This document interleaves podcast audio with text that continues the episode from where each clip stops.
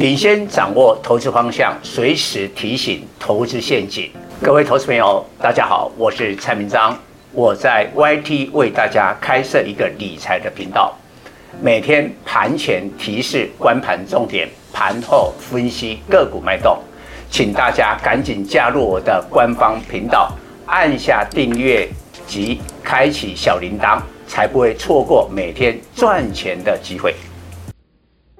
各位粉丝朋友，大家好，我是蔡明彰，现在是礼拜二盘后的分析。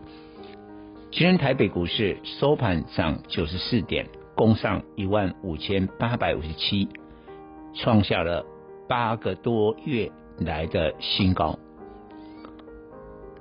那今天应该还是归功于本土的资金，倒是今天的外资买超的金额没有想象中的多。哦，大概买超的金额是三十几亿，不光是一个投信就差不多外资的买超啊，也有三十几亿的。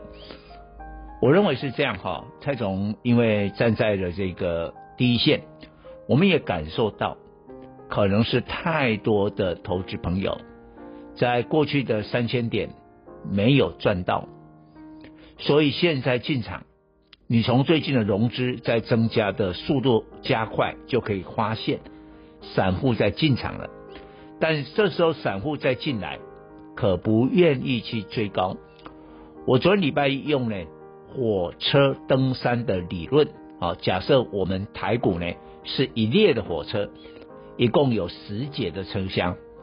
现在大家不愿意去追第一节、第二节的股票，要买的是落后的，最好是第九节车厢、第十节车厢。的股票，所以我才说，现在的选股真的只有两个心法，一个低基期，但是还要加一个很重要的条件，景气未来要变好，你不能永远哦，景气都在衰退，那这样的股价低基期也没有利多。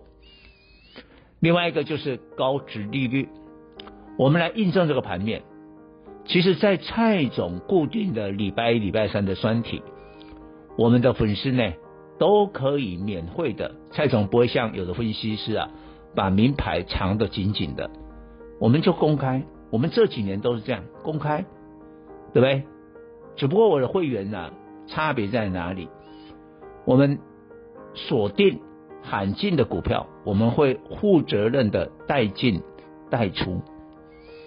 那粉丝的话呢，你可能看到我点名什么股票，但你不晓得什么时候可以啊买进啊、然后呢涨到什么时候要卖出，差别就这个地方。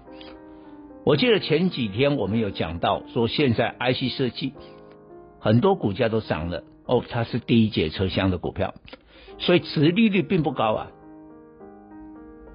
比如说信华，你看现在信华为什么跌？股王为什么跌？因为他只有配发四十五块的股息。蔡总在昨天还以为他会有配到五十块，但是呢，股息殖利率就只有一点七趴，并不高啊。美国十年期公债收益率多少？现在将近四趴，所以今天跌了。创意今天也不强，但至少还能维持在平盘。所以今天拉的是谁？是拉的是台积电，拉的是红海，因为高盛呢六年来首度喊进了苹果，那台积电跟红海都跟苹果有很直接的关系，被带动了，理由就这么简单。但是呢，几天之前我有说 IC 设计六二三一的细微，我认为它的 EPS 算是今年。维持一定的水准的，没有明显的衰退嘛。配发了六块三的股息，殖利率当时是六趴多了，不过经过这几天的上涨，已经降到殖利率是五趴，今天又涨了，创下的波段的高点。再过我想的低基期，你看最早去喊进面板友达群创的，就是蔡总，我的会员哈，真的。群创是买在十二块附近呢，虽然今天跌，今天为什么跌？因为昨天公布了三月上旬电视面板的涨价，有一点利多实现了，反而短线被调节，但我相信这只是一个调节。再过来，我有讲过，最值得不管你大盘怎么震荡，最值得长线抱牢的是储能跟军工。我那时候还在前一两个礼拜军工的时候，我点名了三档：拓凯、龙钢、金刚。啊，你可以再把那一次的专题啊再去复习一下。今天龙钢，因为我讲完了以后不是马上涨，分析师不要说讲完以后隔天马上飙，为什么？这样粉丝你怎么能上车？其实都还有低点哦。今天龙钢在法人的买超之下涨停呢，涨停还挂进了三万多张。为什么？蔡总统要访问美国喽，两岸情势还是紧张哦。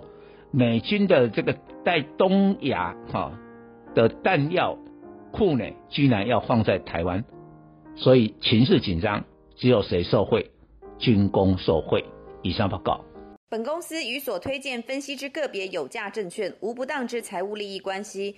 本节目资料仅供参考，投资人应独立判断、审慎评估并自负投资风险。